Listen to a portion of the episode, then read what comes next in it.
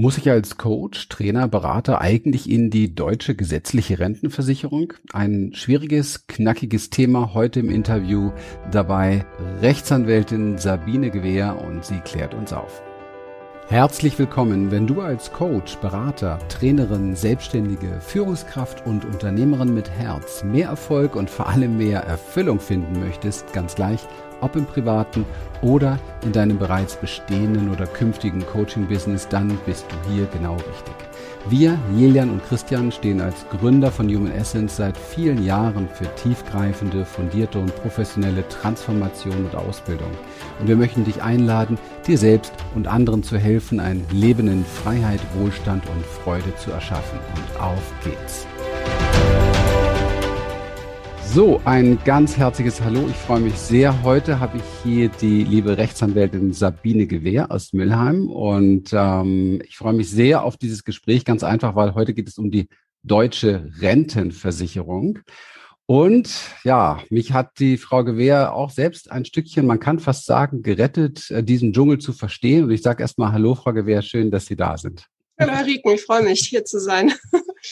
Ja, das Anliegen, was ich habe mit diesem Interview, ist, äh, mehr Aufklärung zu schaffen in diesem Bereich, da ich selbst viele, viele Jahre ähm, überhaupt gar nicht wusste, was mal auf mich zukommen kann. Und ich bin ja mhm. schon über 30 Jahre selbstständig und Unternehmer und auch als Heilpraktiker tätig und dass dann plötzlich nach so langer Zeit die deutsche Rentenversicherung auf mich zukommt und mit verschiedensten Möglichkeiten versucht, mich ähm, in ihre in ihren Verein zu locken, wenn ich das mal so sagen darf. Das war mir auch neu, dass das überhaupt möglich ist und was für Argumente dafür sprechen, welche dagegen sprechen und wie es dir oder euch gehen kann, wenn ihr nicht informiert seid. Das ähm, möchten wir heute auf alle Fälle aufklären. Und da bin ich ganz glücklich, dass Sie heute da sind, weil Sie habe ich im Internet gefunden als absolute Referenz und als Expertin für diesen Bereich. Und das hat ja dann auch wirklich tatsächlich sofort richtig gut geklappt.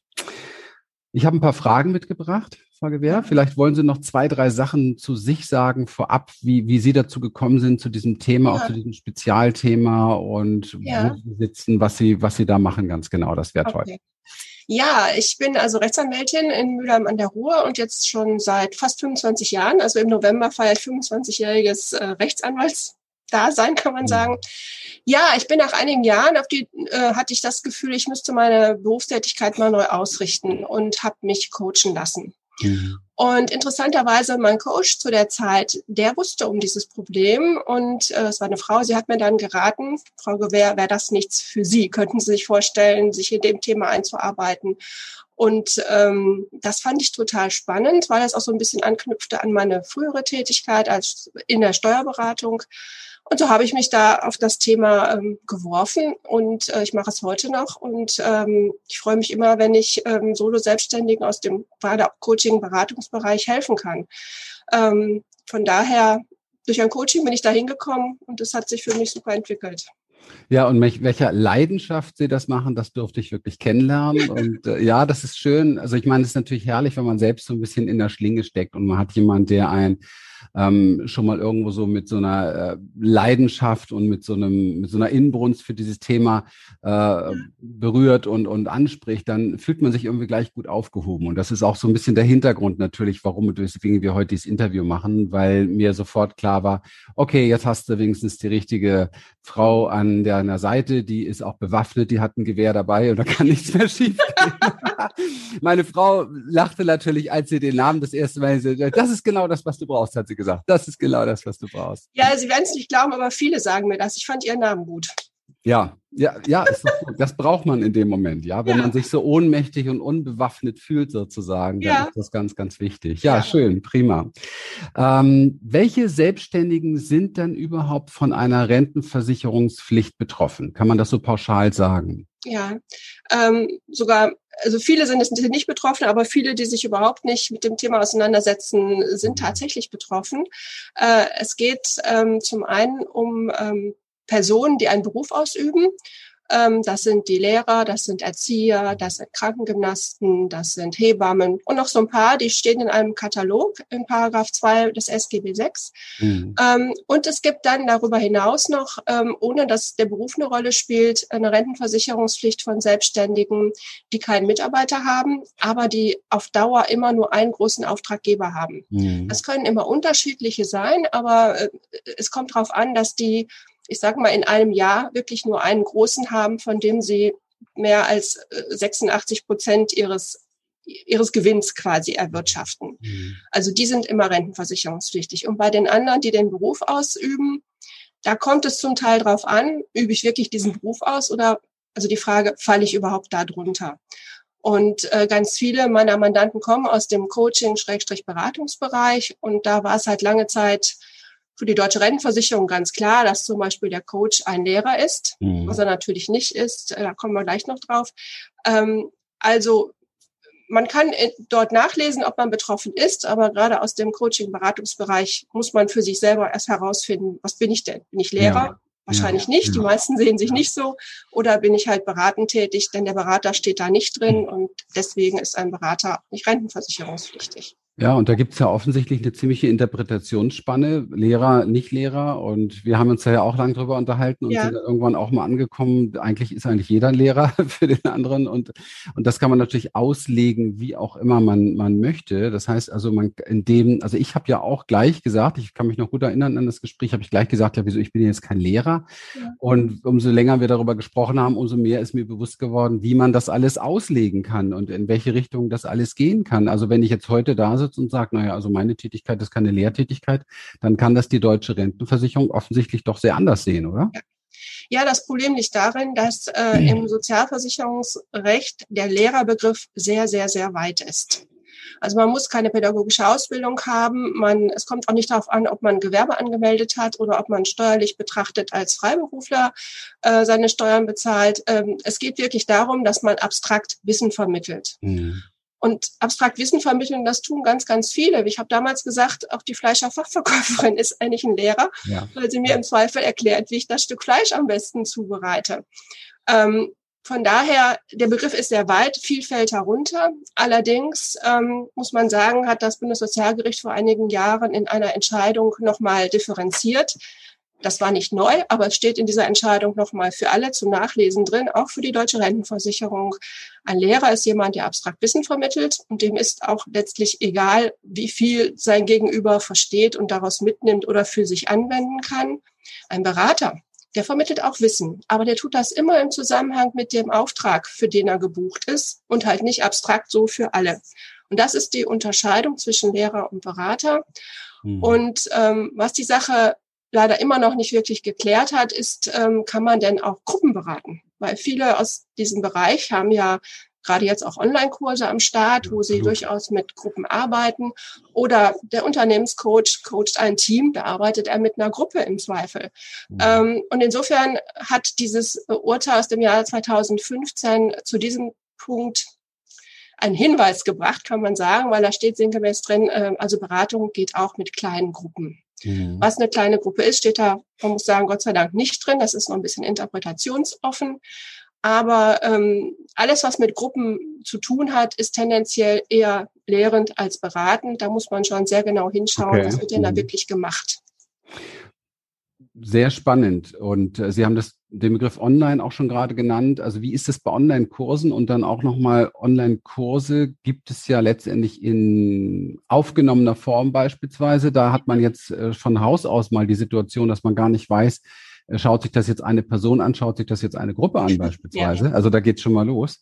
Ja. Und ähm, und ja, genau, wie, wie ist das erst einmal, um das zu verstehen? Wie, wie kann man also Online-Kurse kommen ja, ich würde mal sagen, in, in drei verschiedenen Formen vor. Das mhm. eine ist, man hat einen Online-Kurs, der besteht aus Videos oder ähm, ja meistens aus Videos und wird verkauft. Ja, also da produziert einer sein Wissen als Videokurs mhm. und verkauft den. Das heißt, der Verkäufer hat überhaupt keinen Kontakt zu seinem Kunden. Mhm das ist für mich, aber das ist jetzt so meine Interpretation, eigentlich ein Buch mit anderen Medien.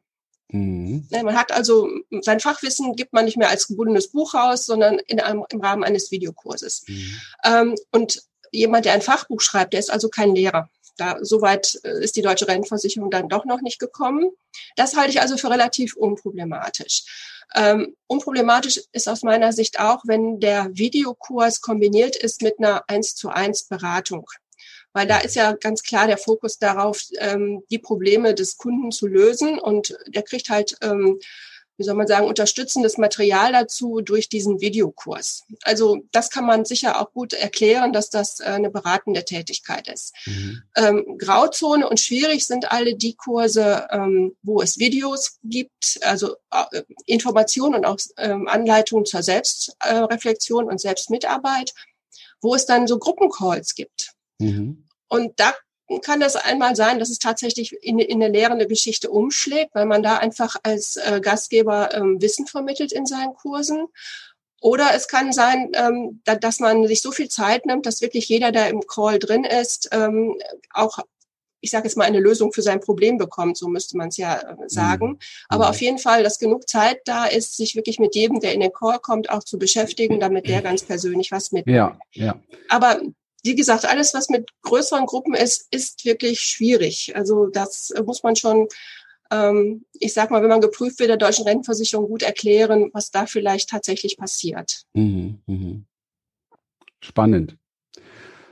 Und ähm, wenn, wenn ich jetzt äh, letztendlich irgendwo verpflichtet bin oder verpflichtet werde oder darüber nachdenke, vielleicht sogar freiwillig dort ja. einzutreten, wie hoch sind da so Beiträge? Wie kann man sich das vorstellen? Was kommt da auf jemanden zu? Also ähm, da kommt es jetzt drauf an, wenn man äh, gerade am Anfang steht, also äh, gründet quasi, dann kann man äh, während der ersten drei Jahre den sogenannten halben Regelbeitrag bezahlen. Da komme ich mhm. gleich noch drauf. Mhm. Oder man kann einkommensabhängig bezahlen, wenn man also keine so tatsächlich hohen Gewinne hat. Und dieser Regelbeitrag, ähm, der ergibt sich, indem man Folgendes tut. Der Gesetzgeber hat sich überlegt, ähm, jeder Selbstständige hat einen Gewinn. Mhm. Und der heißt Bezugsgröße. Das ist eine, ein Betrag, der sich jedes Jahr verändert. In diesem Jahr, ich habe es mir aufgeschrieben, für das Jahr 2021, für die alten Bundesländer, man unterscheidet da auch noch mit neuen Bundesländern, da ist das immer etwas geringer, äh, ist dieser, diese Bezugsgröße ein Jahresgewinn von 39.480 Euro. Mhm. Das stellt sich der Gesetzgeber so vor, hat jeder Selbstständige in diesem Jahr als Gewinn. Und darauf dieser aktuelle Beitragssatz von 18,6 Prozent, das ergibt dann den Regelbeitrag und der liegt im Moment im Monat für die neuen Bundesländer bei 611,94 Euro. Wenn man jetzt also einen Gewinn hat, der viel höher ist als die Bezugsgröße, also als diese 39.000 Euro in diesem Jahr, muss man nur bis zur Bezugsgröße bezahlen. Mhm. Man darf auch mehr bezahlen, aber man muss nur bis dahin. Und wenn man diese Bezugsgröße gar nicht hat als Gewinn, dann kann man ähm, durch Vorlage der entsprechenden Einkommensteuerbescheide seinen Gewinn nachweisen und muss dann nur für den Gewinn, den man tatsächlich auch erzielt hat, Beiträge bezahlen. Mhm. mhm. Also insofern ist das System schon äh, angepasst auch an die persönlichen Verhältnisse. Mhm. Ähm, aber wenn natürlich den Regelbeitrag zahlen muss, das ist erstmal eine Stange Geld, die ja jeden Monat gefordert wird, die muss man erstmal erwirtschaften. Ja, und vor allen Dingen, wenn jetzt jemand, äh, so wie das ja mein Fall war, auch lange Zeit gar nicht wusste, was da auf einen zukommt genau. und dann Nachzahlungen da sind, dann kann das natürlich auch sehr, sehr schnell wirklich ähm, ja, auch unter Umständen sogar existenziell unangenehm werden. Auf jeden Fall. Dazu muss man noch wissen, es gibt eine Verjährungsfrist von vier Jahren. Also in der Regel fordert die Behörde nicht mehr als vier Jahre rückwirkend okay. Beiträge an. Okay. Wenn sie 30 Jahre Verjährungsfrist anwenden möchte, dann müsste sie nachweisen, dass jemand genau gewusst hat, dass er zahlen muss und äh, mm. alles unterlassen hat, um sich zu melden. Aber das ist für die Behörde immer noch schwierig. Ne? Passiert eigentlich auch nicht. Hier gilt ja auch dieses ähm, Unwissenheit, ne, schützt vor Strafe nicht. Also wie genau. gesagt, ich war, ich war sehr, sehr erstaunt. Ich hatte das in einem Coaching-Video tatsächlich gesehen. Ähm, eines Unternehmensberaters und habe gedacht, wie jetzt, ähm, das kann nicht sein wirklich so, das kann doch nicht sein, weil wie, wie ist das möglich? Das müsste doch jeder wissen. Und ähm, ich weiß auch, dass das in meiner, in meiner Branche und meiner Szene nicht so viele wissen. Mhm. Wohl in den letzten Jahren ist es wohl etwas populärer geworden, weil die Rentenversicherung ja, glaube ich, seit einigen Jahren sehr massiv versucht, insgesamt Selbstständige ähm, zu ähm, integrieren, nenne ich das jetzt mal so, ihre Art und Weise, ja. Ähm, muss man sich jetzt selbst bei der Rentenversicherung melden oder wie, wie läuft das eigentlich? Muss ich das auf dem Schirm haben als Coach? Hm. Also es ist tatsächlich so, es ist in den letzten Jahren immer ähm, ähm, ähm bekannter geworden, aber viele wissen es heute immer noch nicht. Also es gibt eine Vorschrift, die sagt, alle die, die einen Beruf ausüben, wie, die also sicher wissen, ich bin Lehrer, ich bin Krankengymnast, ich bin Hebamme, die müssen sich tatsächlich selber melden, damit die Behörde das prüfen kann. Aber bei, bei den allermeisten meiner Mandanten, die die sehen sich nicht als Lehrer, die sind tatsächlich auch keine Lehrer. Mhm. Ähm, das heißt, die fallen eigentlich gar nicht in diesen äh, Berufskatalog. Ähm, und da denke ich mal, muss man sich nicht melden, weil man ja gar nicht auf die Idee kommt, äh, zu, erstmal zu denken, ich bin jetzt Lehrer. Es ist auch tatsächlich so, ähm, um es jetzt mal flapsig zu sagen, die deutsche Rentenversicherung freut sich über jeden, der sich meldet.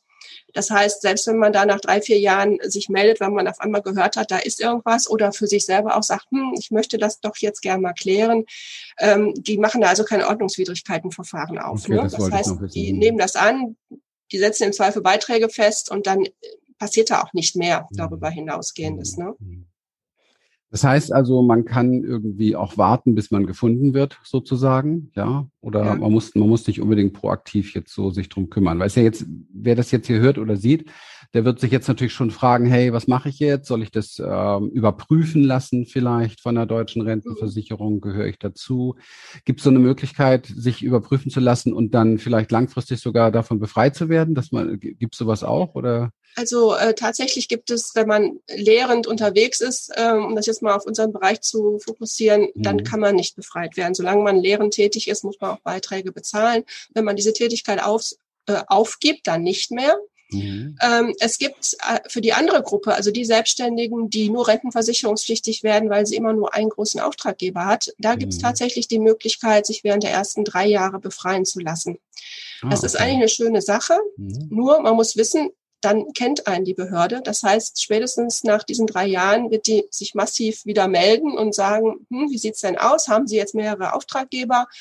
Ähm, und wenn man dann an, noch nicht an dem Punkt ist, dass man halt viele Auftraggeber hat oder wenn das mhm. Business ein, einfach auch so ist, dass man immer nur zu einer Zeit einen Auftraggeber hat, mhm. dann kennt einen die Behörde natürlich und dann muss man spätestens nach diesen drei Jahren auch bezahlen. Okay. Also ist die Frage, ob man das dann so möchte. Also dann ähm, macht es Sinn, sich nicht zu melden. Naja. Äh, welche Risiken gibt es da irgendwie gefunden? Ja, das werden, Problem, oder?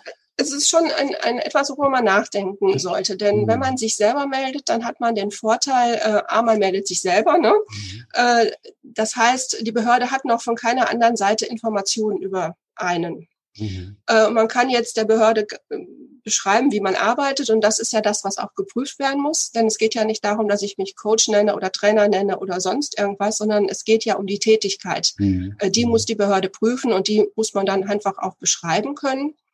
Ähm, aber solange die Behörde nicht aus anderen Quellen schon etwas über einen weiß, ist es natürlich viel leichter, seine eigene Sicht der Dinge darzulegen und mhm. dann auch letztendlich aufgrund dessen eingeschätzt zu werden. Äh, wenn man sagt, man wartet, bis man gefunden wird, ähm, dann kann es sein, was ganz oft passiert ist, dass ähm, man zum Beispiel als Unternehmensberater in einem Unternehmen tätig ist. Und dieses Unternehmen bekommt die routinemäßige Prüfung der deutschen Rentenversicherung. Und der mhm. Betriebsprüfer schaut jetzt, was gibt es denn für Freiberufler in diesem Unternehmen? Mhm. Dann hat der Betriebsprüfer als erstes mal die Prüfung ähm, auf seiner Liste stehen, haben wir hier eine Scheinselbstständigkeit. Das mhm. heißt, ist dieser dieser freie Unternehmensberater so eingegliedert in das Unternehmen, dass er eigentlich ein Angestellter des Unternehmens ist.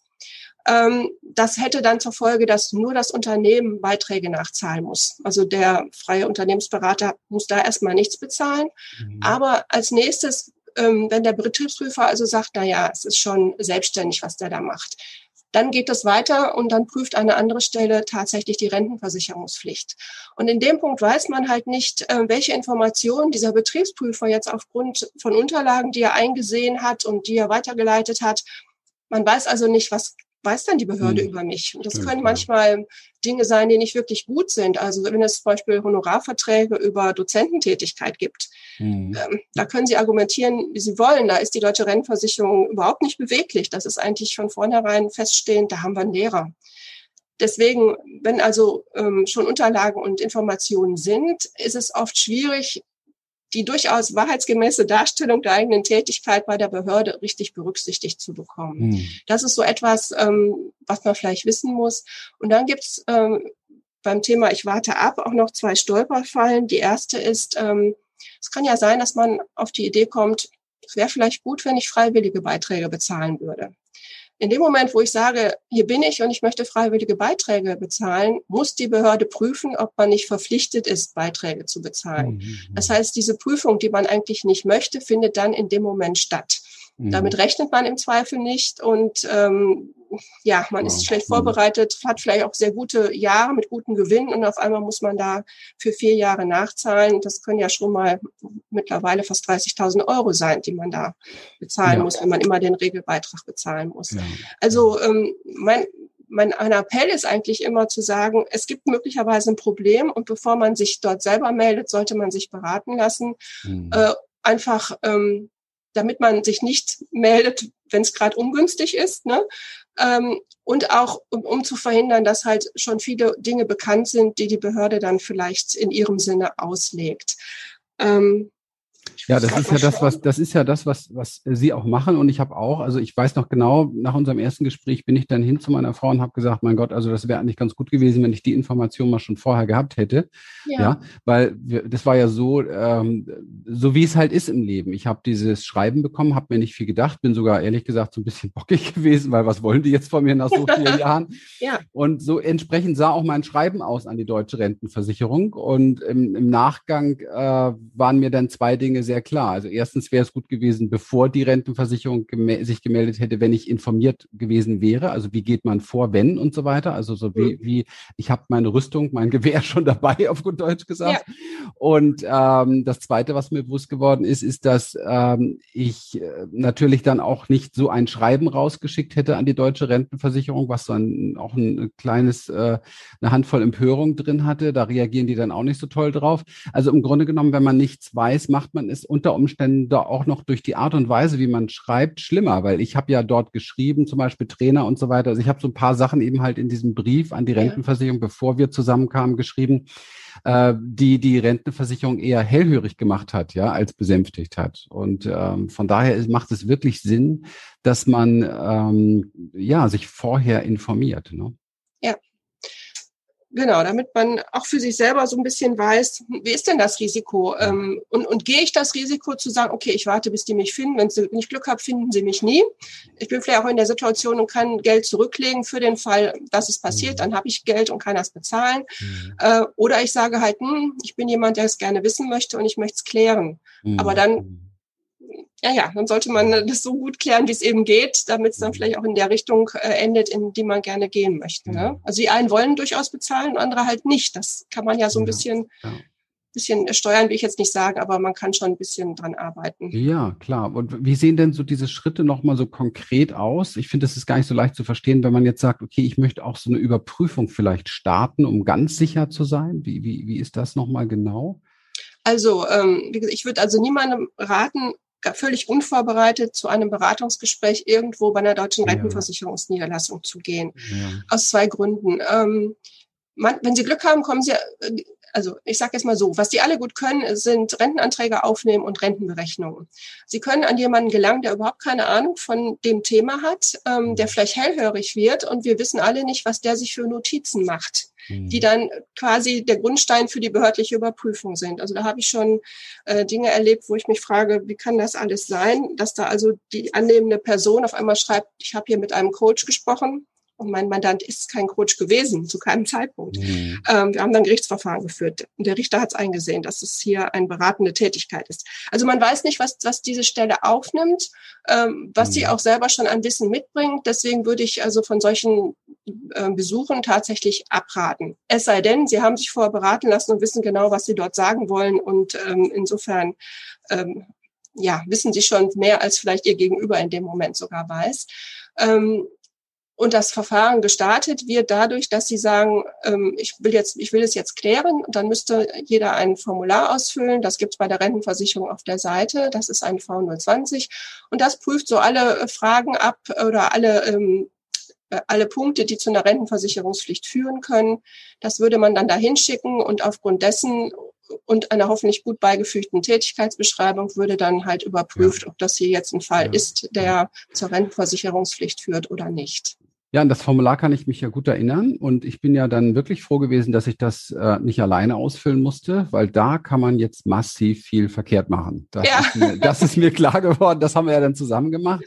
Also da kann man wirklich richtig viel verkehrt machen. Es sind ja wirklich die Formulierungen auch, die ja. entweder äh, schlafende Hunde wecken oder eben halt auch entsprechend besänftigen. Ja. Jetzt gibt's ja ein paar Dinge nochmal vielleicht zusammengefasst, wo man grundsätzlich sagen kann, was einen davon befreit. Ähm, einer der Punkte haben wir ja dann auch gehabt. Ja. Da ging es bei mir um Angestellte und so weiter. Vielleicht können wir nochmal zusammenfassen, was ja. sind denn die Punkte, wo ich auch jetzt mal ganz sicher sein kann, dass also wirklich 100% sicher sein kann, was mich befreit und wo sind die Grenzfälle und wo sollte ich mich vielleicht doch relativ schnell mal um Beratung kümmern, dass man das also, vielleicht nochmal auffächert. Ja, also ganz klar, diese Rentenversicherungspflicht betrifft alle die Selbstständigen, die keinen Mitarbeiter haben. Mhm. So, ein Mitarbeiter ähm, ist jemand, für den Sozialversicherungsbeiträge bezahlt werden. Das heißt, ein Minijobber reicht nicht aus. Mhm. mhm. Was aber reichen würde, ist, wenn man zwei Minijobber beschäftigt, die insgesamt mehr als im Moment 450 Euro jeden Monat haben. Das heißt, die müssten zusammengerechnet jeden Monat diese Minijobgrenze überschreiten. Mhm. Die soll ja wieder angehoben werden. Also da muss man so ein bisschen schauen, wo, die, wo diese Grenze gerade liegt. Ähm, und wie gesagt, Mitarbeiter, wenn man die äh, ständig hat, äh, führen dazu, dass keine Rentenversicherungspflicht besteht. Ähm, allerdings, wie auch in Ihrem Fall, ähm, es wird schon geprüft, ist jemand zum Beispiel Lehrer oder halt nicht. Ähm, und die, die nächste Stufe wäre dann, okay, der ist vielleicht Lehrer, aber er hat ja Mitarbeiter und deswegen äh, fallen hier keine Beiträge an. Was man vielleicht auch noch äh, sagen sollte, ähm, es gibt sowas wie eine geringfügige Selbstständigkeit, von der ich hoffe, dass alle ihre, ihre, ihre Community da drüber liegt. Das bedeutet, wenn jemand ähm, quasi so im Nebenjob ähm, selbstständig ist, mhm. ähm, äh, dann ist er geringfügig selbstständig, wenn er im Monat nicht mehr als 450 Euro Gewinn hat. Und okay. davon muss man keine Beiträge bezahlen, einfach weil dieser Betrag so gering ist. Das orientiert sich auch so ein bisschen an diesen Minijob-Grenzen. Mhm ich habe das öfter, dass jemand auch noch Yoga-Unterricht gibt. Und das genau, das ist ganz oft möglich. so, dass das mhm. dann unterhalb dieses Betrages liegt und letztendlich unschädlich ist. Ne? Also ein Unternehmensberater, was sind es Frauen, die nebenbei noch Yogakurse gibt, ähm, wird in der Regel nicht rentenversicherungspflichtig, einfach weil man da zu wenig verdient als mhm. Yogalehrer. Mhm. Ähm, das wären die, die auf jeden Fall, äh, sag ich mal, nicht befreit, aber die müssen halt äh, nichts bezahlen, wenn sie Mitarbeiter haben. Ähm, ansonsten kommt es tatsächlich auf die ausgeübte Tätigkeit an. Ähm, mhm. wenn die halt nicht lehrend ist, also wenn kein abstraktes Wissen vermittelt wird, sondern man eigentlich gebucht wird, um ein Problem zu lösen. Mhm, mhm, Und unter diesem Aspekt ist auch ein Coach letztendlich ein Berater, wenn wir jetzt mal unser Thema hier betrachten, weil auch der Coach wird gebucht, weil der Klient ein Problem hat, das er selber für sich nicht lösen kann, wo er Hilfe mhm, braucht. Mhm. Deswegen ähm, nimmt er sich im Zweifel einen Coach. Ähm, von daher, der, jemand, der so in diesem Sinne arbeitet, der ist also auch nicht rentenversicherungspflichtig. Ähm, was allerdings immer problematisch ist, äh, sind Ausbildungen. Ne? Also wer Coaches ausbildet, der ist irgendwo im Zweifel Lehrer, weil er halt gewisse Werkzeuge vermittelt. Mhm. Ähm, und ähm, unabhängig davon, ob es eine kleine oder große Gruppe ist, äh, wird, wird man da als Behörde zumindest immer von einer äh, lehrenden Tätigkeit ausgehen. Ja, ja. Ja, also ich höre schon raus, es kann sehr schnell gehen, dass man äh, das auch gar nicht auf dem Schirm hat. Man erweitert sich, also gerade in der jetzigen Zeit, wenn man online arbeitet, ähm, dann ist es einfach auch lukrativer, mit Gruppen zu arbeiten und zack ist man im Grunde genommen schon drin. Also die, die, der Ausschlussfaktor wäre höchstens tatsächlich dieses eins zu eins Coaching sozusagen, wenn ich das richtig verstehe. Ja. ja, ich habe eine Person, diese Person berate ich oder coache ich und mehr auch nicht. Ähm, dann und kommt es da dann auch noch drauf an, ob ich dieser Frau jetzt beispielsweise oder diesem Mann ähm, in meinem 1 zu 1 Coaching beispielsweise, ich kann mich erinnern, wie das mal damals bei mir losging, weil da habe ich es ein Glück außerhalb der Verjährungsfrist, weil da habe ich, da habe ich eins zu eins auch ausgebildet. Ich habe damals autogenes Training ausgebildet. Also es ist nicht unbedingt irgendwie ein Coach. Natürlich, jeder hat ein Problem, der auch in einer, in Ausbildung oder sowas geht. Also es ist ein bisschen ja. wischiwaschi. Und ich habe aber doch da mit entsprechenden Ausbildungsunterlagen, auch mit allem drum und dran, die derjenige auch mitbekommen hat, Kurse verkauft, richtige Ausbildungskurse, autogenes Training, wäre ja eine Lehrtätigkeit, obwohl eins zu eins. Ja, ja, das ist so ähnlich wie bei Nachhilfeunterricht im Eins zu eins ist auch eine lehrende Tätigkeit. Ne? Okay. Ähm, ja. Also individuell prüfen. Bitte? Individuell prüfen wahrscheinlich, ja. ne? Genau, ja. Und, ja. und da absichern. Ja, wir sehen, ist ein äh, spannendes Thema. Und ähm, ich bin äh, froh, dass es Menschen gibt wie Sie, die sich besser auskennen damit, weil es ist wirklich, man kann sich da sehr, sehr schnell äh, verlaufen, auch wenn man mal diese Formulare so vor sich liegen hat. Ja. Ich habe ja jetzt Bescheide bekommen, auch von der deutschen Rentenversicherung. Selbst diese Bescheide sind für mich nicht wirklich gut lesbar. Es ist ja doch auch eine andere Sprache, die gesprochen ja. wird. Und wenn wir dann versuchen, uns dieser Sprache irgendwie anzupassen oder darauf zu antworten, dann ist es auch auf der anderen Seite wieder so, dass ich als Empfänger nicht auch, äh, als Sender auch nicht unbedingt immer klarstellen kann, was kriegt dann der Empfänger da eigentlich äh, äh, für eine Wahrnehmung und wie sieht der mich? Denn offensichtlich hat mich die deutsche Rentenversicherung auch anders gesehen, als ich mich sehe. Ja. Und da braucht es sowas wie so ein ja, Übersetzer, Mediator oder man kann es auch Rechtsanwalt nennen manchmal. Ja. und äh, ja, von daher äh, sehr, sehr gut, dass es das gibt. Gibt es, Frau Gewehr, von Ihrer Seite noch ein paar Dinge zu dem Thema, die Sie gerne der Community mitteilen wollen? Dinge, wo wir jetzt nicht drüber gesprochen haben. Ich kann da wenig Fragen stellen, weil ich zu wenig drin bin ja. in der Materie, sondern ja, ja selbst Klient bin. Gibt es noch wichtige Dinge, die man da auf dem Schirm haben sollte? Also tatsächlich diese Stolpersteine. Also man sollte wissen, wenn ich einen Antrag auf freiwillige Versicherung stelle, wird es geprüft. Was mhm. mache ich und bin ich vielleicht sogar schon jahrelang rentenversicherungspflichtig? Ich habe es gar nicht gewusst. Das Zweite, was so ein Stolperstein ist, ähm, es ist ja heute so, dass viele Leute Bücher schreiben. Und manchmal kommt man auf den Gedanken, ich habe jetzt ein Buch geschrieben, vielleicht gehöre ich in die Künstlersozialkasse, weil die Künstlersozialkasse ja durchaus Vorteile bringt für Künstler. Mhm. Ähm, dazu muss man aber wissen, dass die gerade im, im Bereich Autorenschaft ähm, schon hohe Ansprüche stellt, um äh, jemanden als Künstler zu qualifizieren. In der Regel wird das äh, dazu führen, dass man nicht in die Künstlersozialkasse kommt. Aber die Künstlersozialkasse gibt eine solche Akte immer auch weiter an die zuständige Rentenversicherung. Und die mhm. fängt dann an zu prüfen, was macht denn dieser Mensch? Künstler ist er nicht, was macht er denn? Mhm. Und das haben viele so gar nicht auf dem Schirm äh, und sagen, also melden sich quasi bei der Künstlersozialkasse und erleben dann, dass ihre Tätigkeit geprüft wird und tatsächlich dann auch für Jahre für die Jahre der Verjährungsfrist, also vier Jahre in die Vergangenheit hinein Beiträge nacherhoben werden. Ähm, was auch noch ein Stolperstein sein kann, ist ähm, zum einen, wenn man sich scheiden lässt und der Versorgungsausgleich gemacht wird, da kann es auch mal sein, dass das hochploppt, dass jemand, mhm. einer der Ehegatten selbstständig ist und dann auch geprüft wird, naja, hätte der vielleicht auch Beiträge bezahlen müssen. Mhm. Und eigentlich für meine Begriffe so der schlechteste Zeitpunkt, das ist tatsächlich, wenn man ähm, seine Altersrente beantragt. Also man hat viele Jahre in seinem Arbeitsleben ähm, als Angestellter gearbeitet, hat Beiträge einbezahlt, stellt dann den Rentenantrag und sagt dann wahrheitsgemäß, die letzten Jahre war ich halt selbstständig. Auch in dem Moment wird da nochmal geprüft, ja, was haben Sie denn gemacht? Und wenn dann jemand ähm, lehrend tätig war, dann kann in dem Moment von diesem jemand, der sich eigentlich auf seine Altersrente freut, noch für vier Jahre rückwärts äh, Beiträge nacherhoben werden. Das heißt, ähm, das Thema ähm, verfolgen vielleicht nicht, aber das Thema bleibt wichtig eigentlich bis zu dem Tag, äh, wo man ähm, seinen Altersrenteantrag stellt. Hm. Ähm, also eigentlich immer die Notwendigkeit, das zumindest auf dem Schirm zu haben und vielleicht auch für sich mal zu überlegen, wo stehe ich denn? Was ist denn tatsächlich meine ja, Situation? Bin ja, ich da ja. ganz entspannt? Kann ich entspannt sein?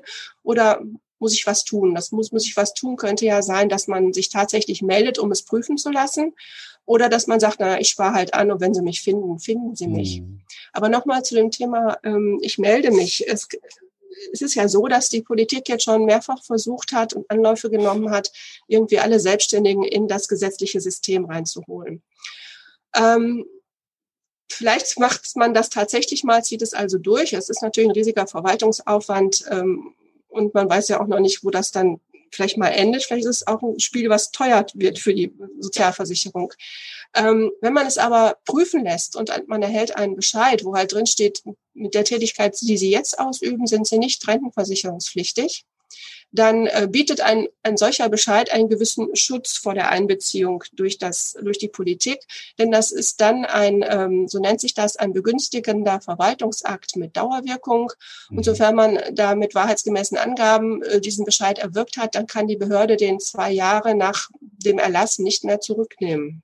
Ah, das ist ja, spricht ja sehr dafür, das auch wirklich prüfen zu lassen dann an der Stelle. Ja, ja ähm, wenn man natürlich seine Tätigkeit wieder verändert, muss man das mitteilen. Also mhm. man ist da so ein bisschen dann immer auch in, in, in Verbindung mit der Behörde. Aber tatsächlich, äh, wer einen solchen Bescheid hat, ähm, der kann sich zumindest, was die Politik angeht, erstmal sagen, okay, ihr könnt das für alle machen, aber ich bin raus. Ne? Ich habe das ja schon schriftlich, dass ich da nicht reinzahlen muss. Ne? Also das könnte so ein bisschen für eine, für tatsächlich dazu führen, dass man das jetzt äh, auch in Angriff nimmt. Das Zweite ist, ähm, auch aufgrund dieses Urteils aus dem Jahr 2015 haben wir im Moment ähm, eine relativ klare Rechtsprechung, was ist ein Berater. Das kann sich aber mal wieder ändern, weil auch das Bundessozialgericht macht manchmal Gerichtsentscheidungen und lässt sich über Themen aus, die, die, die dann die Behörde so ein bisschen in die Irre führen. Das hatten wir jahrelang. Ähm, Im Moment haben wir da eine klare Linie, aber auch das kann sich ändern. Und dann kann das sein, dass die Behörde da wieder mit dem Thema mhm. Coach, Lehrer ja oder nein anders umgeht. Mhm. Also im Moment haben wir eigentlich eine ganz gute Situation, um das ähm, zu klären. Und ich meine, wer sich vorher beraten lässt, der weiß ja, mh, hm, wie hoch ist mein Risiko? Gehe ich das oder lasse ich es lieber bleiben und weiß jetzt aber zumindest äh, ungefähr, wo ich stehe. Ja. Also es ist ähm, ein sehr dynamischer Prozess, wenn ich jetzt auch so drüber nachdenke, wenn wir so kulturell uns anschauen, dass ja viele Menschen auch gar nicht mehr unter Umständen äh, so lange ihren vielleicht hochwertigen Arbeitsplatz behalten durch Digitalisierung und so weiter, aussteigen, Exit-Strategien suchen, oftmals dann in der Form, dass sie das, was sie gelernt haben, weitergeben wollen, also plötzlich Lehrer werden in irgendeiner ja. Form. Es gibt ja auch einen ganz großen Zulauf in der Coaching-Branche. Ähm, das heißt also, man, man sollte gucken, dass man irgendwie stetig auch am Ball bleibt, was da wieder intern regierungsmäßig oder von den äh, gesetzlichen Vorschriften her und so weiter, was sich da ändert. Wie, wie kann man denn da so als Normalbürger gut am Ball bleiben? Also es ist ja irgendwie nicht so einfach, äh, finde ich. Wenn sich da was ändert äh, ständig, dann, dann äh, plumpt sich da in irgendwelche Sachen rein und weiß das wieder gar nicht. Ähm, ja, da haben Sie natürlich recht. Das ist aber eigentlich auch äh, schwierig, denn ähm, mhm. ich meine, so viele Entscheidungen, wie soll ich sagen, es gibt natürlich bei, bei allen Instanzgerichten ganz viele Entscheidungen. Es sind immer Einzelfallentscheidungen. Die wenigsten Dinge kommen ja rauf bis zum Bundessozialgericht als letzter in, in Entscheidungsinstanz, die dann auch nochmal klarstellt, so oder so muss man gewisse Dinge sehen. Ähm, jetzt jedem zu empfehlen, diese Rechtsprechung zu verfolgen, das würde ich nicht tun. Mhm. mhm. Einfach weil das auch äh, auf dem Gebiet relativ wenig Entscheidungen gibt tatsächlich. Ähm, ich kann mich noch erinnern, dass ähm, ich eine Sache am Landessozialgericht in München hatte und die Richterin sagte, na ja, ähm, egal wie das hier ausgeht, eine, einer von diesen Beteiligten wird in die Revision gehen und sagte, und sie sagte, wir als äh, Landessozialgericht in Bayern, wir sind auch daran interessiert, dass das Bundessozialgericht sich mal überlegt, haben wir einen Coach, der ist, ist der Lehrer oder ist der Berater? Mhm. mhm. Gerettet hat dann uns und meinen Mandanten dieses Urteil, was dann kam aus dem Jahr 2015. Danach war dann dieser Fall klar. Der Mandant hat gewonnen, der war also kein Lehrer. Ähm, aber äh, da gibt es relativ wenig Rechtsprechung und auch äh, letztendlich zum Thema, was ist mit Gruppen, hat sich das mhm. Bundessozialgericht noch nicht geäußert. Mhm. mhm. Man kann allerdings sagen, dass ähm, die Behörde natürlich das, das Ziel hat, ähm, äh, Selbstständige zu schützen und sie in die Rentenversicherung aufzunehmen. Natürlich. Das heißt, die haben ihre Sicht auf Dinge ein Richter, ein Sozialrichter hat das natürlich nicht. Der ist auch ganz offen, der versteht auch, was ein Coach macht oder, ne, also der kann eine Tätigkeit natürlich ganz anders beurteilen, einfach weil er frei ist in seiner Beurteilung und weil er halt vielleicht auch ein bisschen mehr Lebenserfahrung hat oder so. Ich weiß es nicht. Mhm. Also, ähm, es ist, es ist letztlich ein bisschen schwierig, am Ball zu bleiben. Einfach weil sich da auch ähm, nicht so ja. wirklich viel tut, ne? Ja. Okay, gut. Ja, dann zählt alles, was wir vorher besprochen haben. Im individuellen Fall mal prüfen und gucken, für sich selber mal sicherstellen, wo bin ich hier und dann einfach auch äh, wach sein, wenn ich grundsätzlich größere Dinge verändere in meinem Tätigkeitsfeld, dass ich da nochmal nachfrage, gibt es genau. da etwas Neues? Ja, nochmal, also so würde ich es ja auch machen, wenn ich Dinge jetzt ändere, dann, dann rufe ich sie an und frage nach, muss ich jetzt irgendwie was berücksichtigen, kann da wieder was auf mich zukommen und so weiter. Also dann ist das wahrscheinlich der beste Weg, dass man so etwas wie einen Berater einfach greifbar hat äh, und, und dann äh, auf der, weil, weil äh, das, was Sie jetzt jeden Tag auf dem Tisch haben, möchte ich jetzt auch nicht durchlesen. Also von daher ist es wahrscheinlich besser, wenn das einer tut. Ja. Ja, schön, prima. Gibt es noch etwas, was wir wissen sollten an der Stelle? Das ist ja jetzt ein großes Paket schon, muss man auch mhm. erstmal sacken lassen. Vielleicht würde ich noch sagen, äh, wenn jetzt jemand aus ihrer Community auf einmal Post bekommt, so wie sie auch Post bekommen haben von der Deutschen ja. Rentenversicherung. Ne? Ja. Mein Rat ist mal tief durchatmen. Es ist nicht so schlimm, wie es sich gerade anfühlt. Ähm, man hat immer die Möglichkeit, eine Fristverlängerung zu beantragen, um sich zu sortieren und vielleicht auch beraten zu lassen, bevor man antwortet. Und ähm, man hat noch alle Zeit, auch seine Sicht der Dinge zu schildern. Insofern ähm, tief durchatmen, und in, in, Ruhe die Sache angehen und ähm, mhm. tatsächlich nicht so aus der Empörung heraus überstürzt schreiben. Ich gehe davon aus, die Behörde kann mit Empörung umgehen, aber ähm, man, man sagt dann manchmal Dinge, die im Nachhinein betrachtet nicht so gut sind. Deswegen lieber noch mal eine Nacht drüber schlafen, bevor man sich vielleicht ähm, ja ja also bockig sollte man da nicht werden genau nee ich habe auch nur geschrieben ähm, was wollen Sie eigentlich von mir das ich habe es wirklich nicht verstanden Ach ja, Mensch, Frau Gewehr, vielen, vielen lieben Dank für diesen Mehrwert jetzt auch für die ganze Community. Ich denke, da werden sich viele darüber freuen, da auch mal mehr Klarheit gewonnen zu haben. Wir wollen auch hier nochmal für den Podcast auf alle Fälle nennen, wo man sie finden kann, weil wir natürlich auch ansonsten die Kontaktdaten packen wir in die Show Notes oder auch bei YouTube und das Video oder wo auch immer das jetzt hier gerade gesehen oder gehört wird.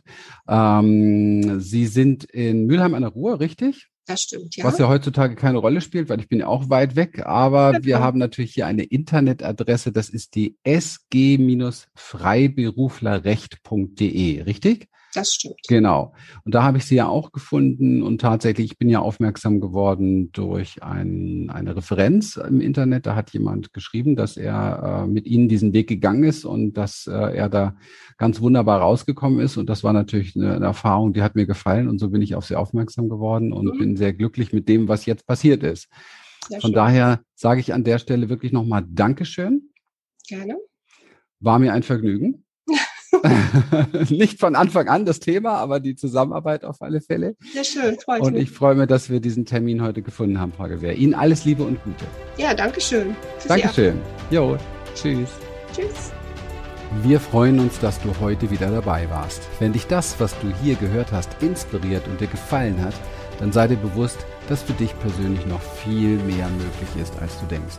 Allerdings, Wer immer das Gleiche tut, wird auch immer das Gleiche bekommen. Und dein Erfolg kommt nicht von allein. In unserem eigenen Leben sind wir oft blinder, als wenn es um andere geht. Darum braucht es oft einen Mentor, der uns zeigt, welche Schritte die besten sind. In den letzten 17 Jahren haben wir, Lilian und Christian, Tausenden von Menschen dabei geholfen, ihre inneren Weichen auf mehr Erfolg und innere Erfüllung zu stellen. Und wenn du ernsthaft bereit bist, Zeit, Energie in deine Entwicklung zu investieren, dann verpasse auf keinen Fall unser nächstes kostenloses Online-Event für mehr Erfolg und Erfüllung. Besuche dazu jetzt einfach unsere Webseite www.humanessence.de und folge dem Button Mehr Infos. Alles Gute dir. Bis bald.